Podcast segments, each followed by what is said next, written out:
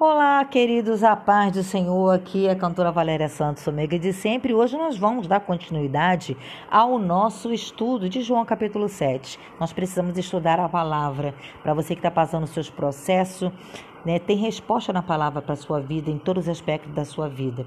Nós paramos aí no João capítulo 7, versículo 20, onde Jesus foi acusado de ter um demônio.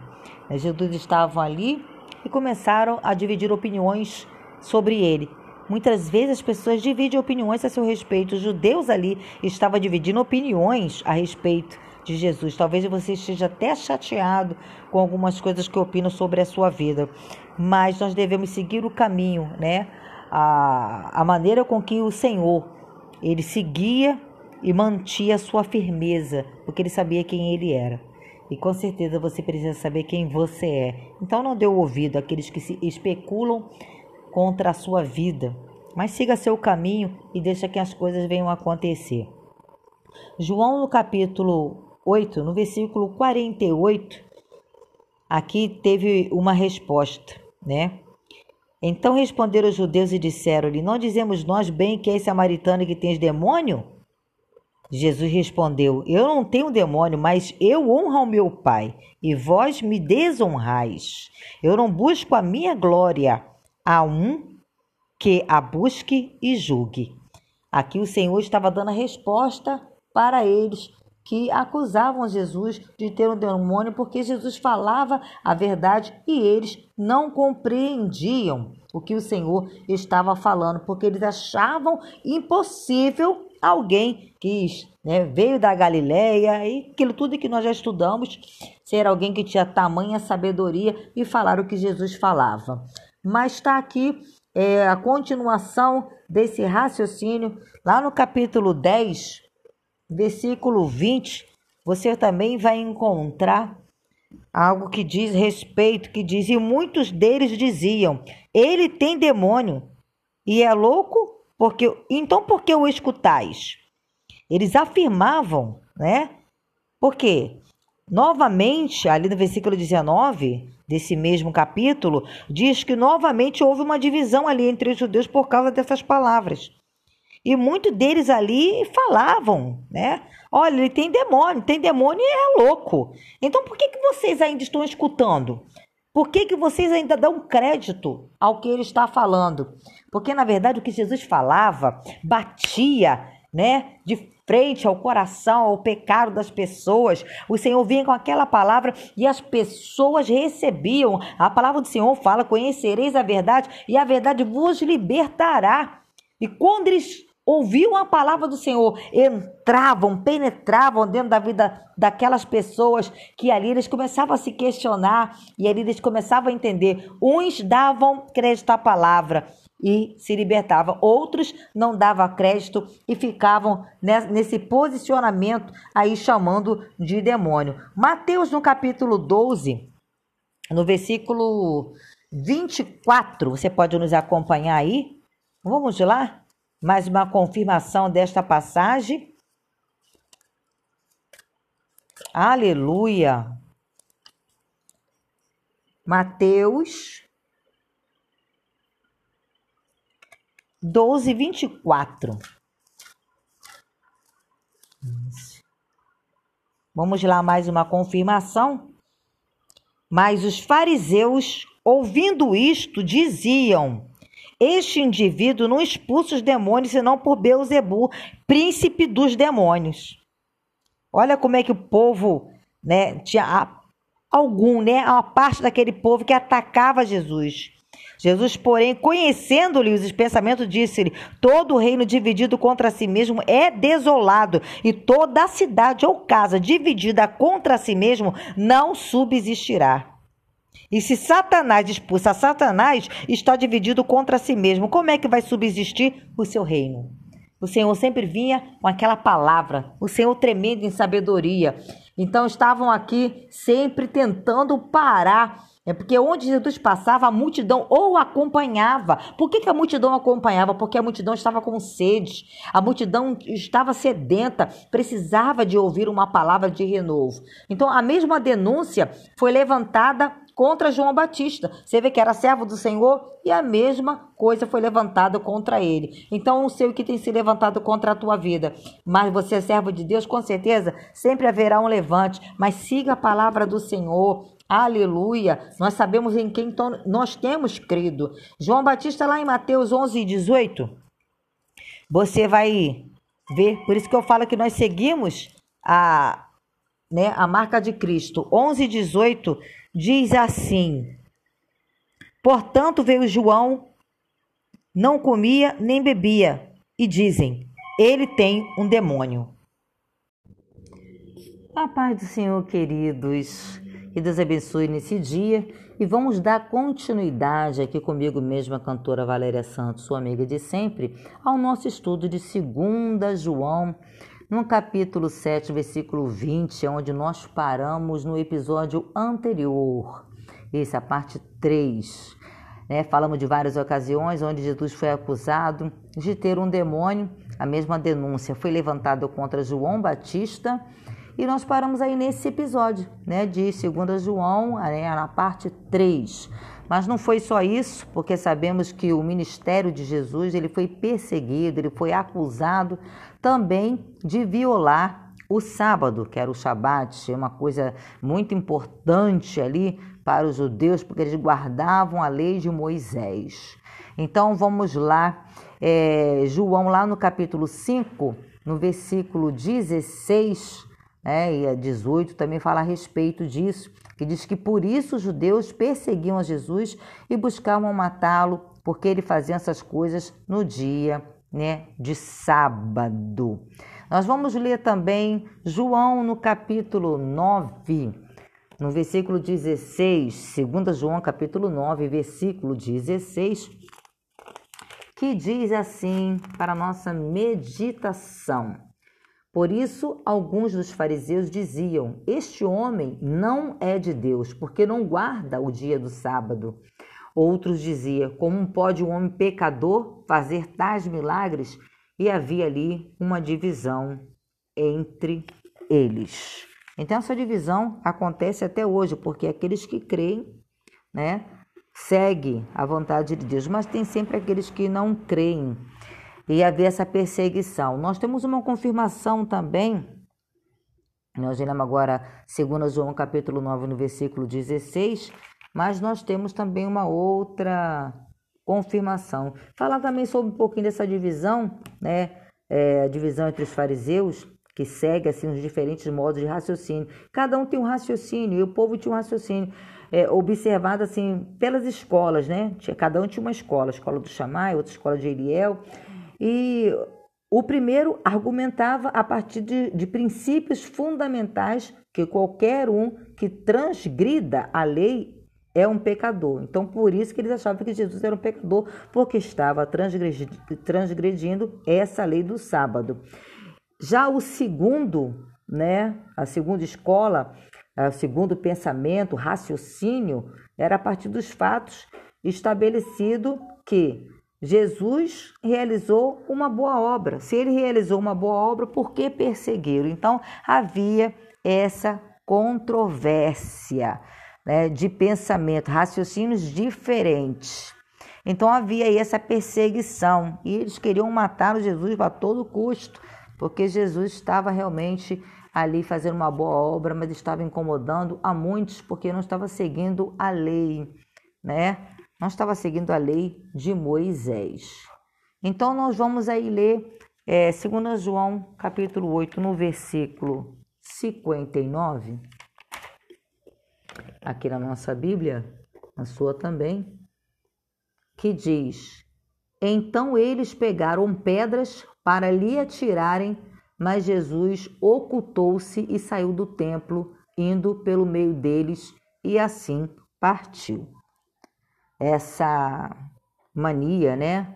Uma cultura, vamos dizer assim, de apedrejar era uma forma de punição né, prescrita para aqueles que cometessem uma blasfêmia. Então, para, para eles, Jesus estava cometendo blasfêmias. Né? No, esse versículo 8, é, 59. O apedrejamento para eles era essa penição prescrita. Havia esse costume. Nós podemos observar isso em Levítico. Levítico 24, no versículo 16. Vamos lá ler.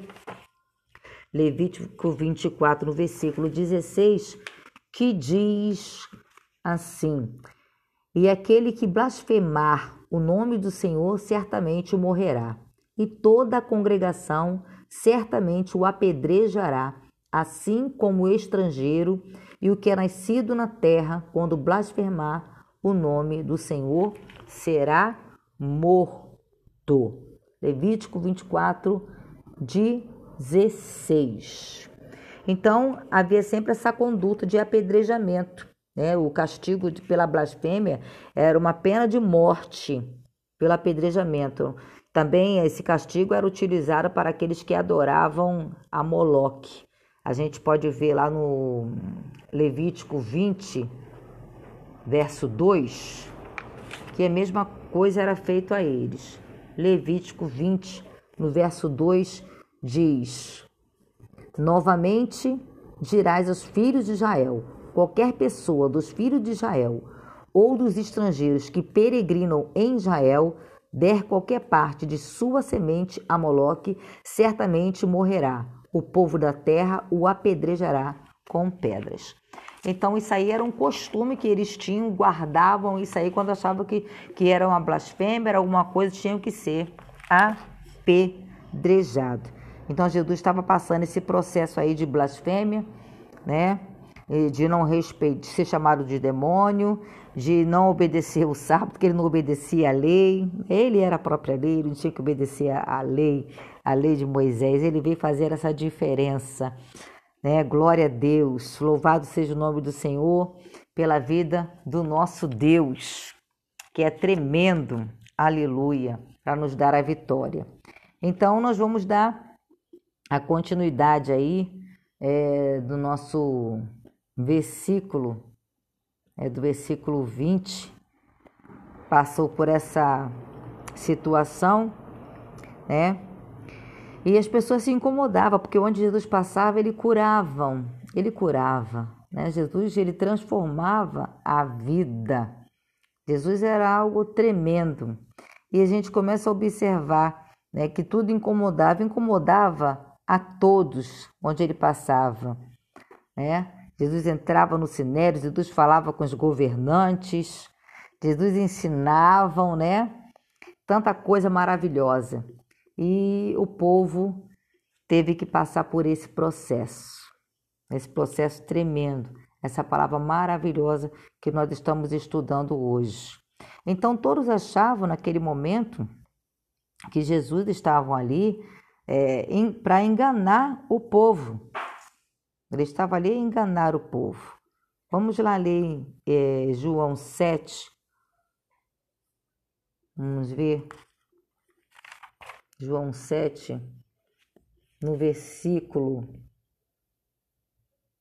é, do 12 ao 47, que diz para nossa meditação: e havia muita murmuração entre a multidão a respeito dele, porque alguns diziam: Ele é um bom homem, e outros diziam: Não, pois ele engana o povo. Todavia, nenhum homem falava dele publicamente por medo dos judeus. Ora, na metade da festa, Jesus subiu ao templo e ensinava. E os judeus se maravilhavam, dizendo: Como conhece esse homem letras não as tendo aprendido? Jesus respondeu e disse-lhes: A minha doutrina não é minha, mas daquele que me enviou. Se algum homem quiser fazer a vontade dele, há de saber da doutrina, se ela é de Deus ou se falo de mim mesmo. Quem fala de si mesmo busca a sua própria glória, mas o que busca a glória daquele que o enviou, esse é verdadeiro e não há nele injustiça. Não vos deu Moisés a lei e ainda assim nenhum de vós cumpre a lei? Por que procurais matar-me? A multidão respondeu e disse: Tu tens um demônio. Quem procura matar-te? E Jesus respondeu e disse: Eu fiz uma uma obra, e todos vós maravilhais. Portanto, Moisés vos deu a circuncisão, não porque é de Moisés, mas dos pais. E no dia do Shabat circuncidais um homem. Se o homem recebe a circuncisão no dia do Shabat, para que a lei de Moisés não seja violada, Como vós irritais comigo, porque no dia do Shabat, do sábado, eu fiz um homem inteiramente são. Não julguei segundo a aparência, mas julgai segundo o reto juízo. Então alguns dos de Jerusalém diziam: Não é este que eles procuram matar? Mas eis que ele falava, mas eis que ele fala publicamente e nada lhe dizem. Porventura sabem os governantes que este é verdadeiramente o Cristo? Entretanto, nós sabemos de onde este homem é. Mas quando vier o Cristo, nenhum homem saberá de onde ele é. Então clamava Jesus no templo enquanto ensinava, dizendo: Vós me conheceis e sabeis de onde sou. E eu não vim de mim mesmo, mas aquele que me enviou é verdadeiro, o qual vós não conheceis. Mas eu conheço, porque dele eu sou, e ele me enviou. Então eles buscavam prendê-lo, mas nenhum homem lançou mão dele, porque ainda não era chegada a sua hora. E muitos da multidão creram nele e dizia: Quando Cristo vier, ele falar, falar, fará ainda mais milagres do que o que este homem tem feito? E os fariseus ouviram a multidão murmurar essas coisas a respeito dele. Os fariseus e os principais sacerdotes enviaram oficiais para o prenderem. Então disse-lhe Jesus: Ainda por um pouco de tempo estou convosco. E então eu vou para aquele que me enviou. Vós me buscareis e não me achareis, e onde eu estou, vós não podeis vir. Disseram, pois, os judeus uns para os outros: Para onde ele irá, que não o acharemos? Ele irá para os dispersos entre os gentios e ensinará os gentios? Que tipo de palavra é esta que ele disse? Vós me buscareis e não me achareis, e onde eu estou, vós não podeis vir. No último dia, o grande dia da festa, Jesus pôs-se em pé e clamou, dizendo: Se algum homem tem sede, deixai-o vir a mim e beber. Quem crê em mim, como diz a Escritura, do seu ventre fluirão rios de água viva. Mas isso ele falou do Espírito que havia de receber e os que nele crescem, porque o Espírito Santo ainda não fora dado, pois Jesus ainda não tinha sido glorificado. Então muitos da multidão, ouvindo estes dizer, diziam: verdadeiramente este é o profeta. E outros diziam: este é o Cristo. Mas diziam outros: virá o Cristo da Galileia? Não diz a Escritura que o Cristo vem da semente de Davi e da cidade de Belém, de onde era Davi? Assim houve uma divisão entre o povo por causa dele. E alguns deles queriam prendê-lo, mas nenhum homem lhe pôs as mãos. Então os oficiais foram até os principais sacerdotes e fariseus, e eles lhes perguntaram: Por que não trouxestes? Responderam os oficiais: Nunca homem algum falou assim como este homem. Então responderam-lhe os fariseus: Vós também fostes enganados? Alguém dos governantes ou dos fariseus acreditou nele? Mas esta multidão que não sabe a lei é maldita. Então vejamos, querido, que o Senhor Jesus, a gente vai encerrar aqui o nosso estudo, né? Passou é, por essas situações. Jesus ele tinha uma capacidade maravilhosa de escapar de seus inimigos e eles escapavam, né? Ali escapavam e prosseguiu seu caminho para cumprir a vontade de Deus, né? Ele era, um, era um profeta, Assim como Moisés, ele realizou muitos sinais miraculosos, né? sinais maravilhosos. O nosso Deus estava ali presente. E os fariseus, os, os principais sacerdotes, que ali representavam o sinédrio, né? Eles mobilizaram oficiais para poder prender Jesus. É, os guardas eram levitas e tinha ao seu encargo aquela manutenção da ordem nos recintos do templo, né? Por conseguinte, ali a prisão de Jesus implicava ser ele ali um, um, um criminoso, mas os líderes esperavam que isso servisse para desencorajar as pessoas de o seguirem, né? Mas vejamos que não conseguiram, porque as palavras de Jesus eram verdadeiras, né?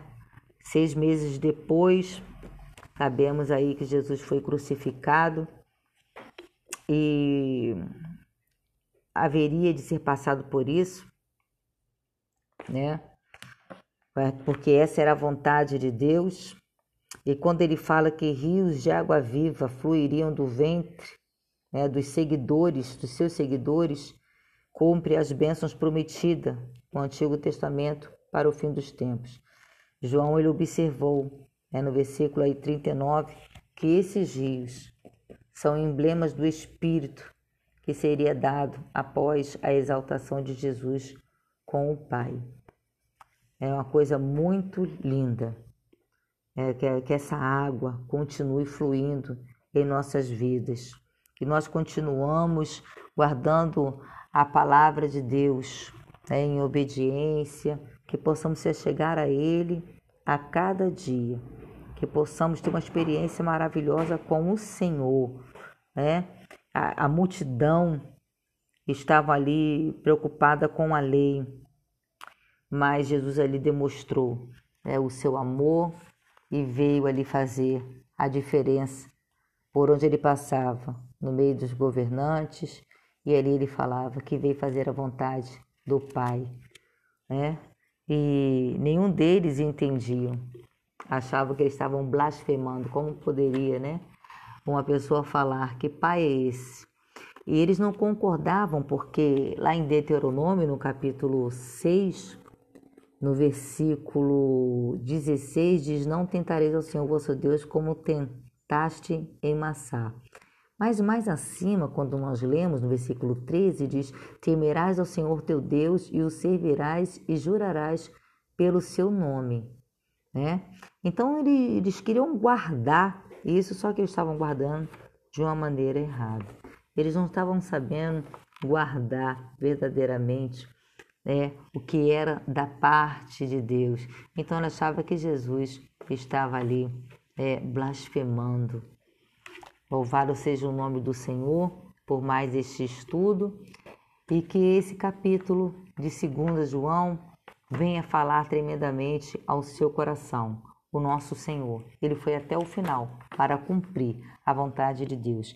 E eu quero dizer para você também: vá até o final e cumpra a vontade de Deus na sua vida. Ele, como Rei dos Reis e Senhor dos Senhores, passou né, por acusações. Né, pessoas quiseram apedrejar, se levantaram contra ele.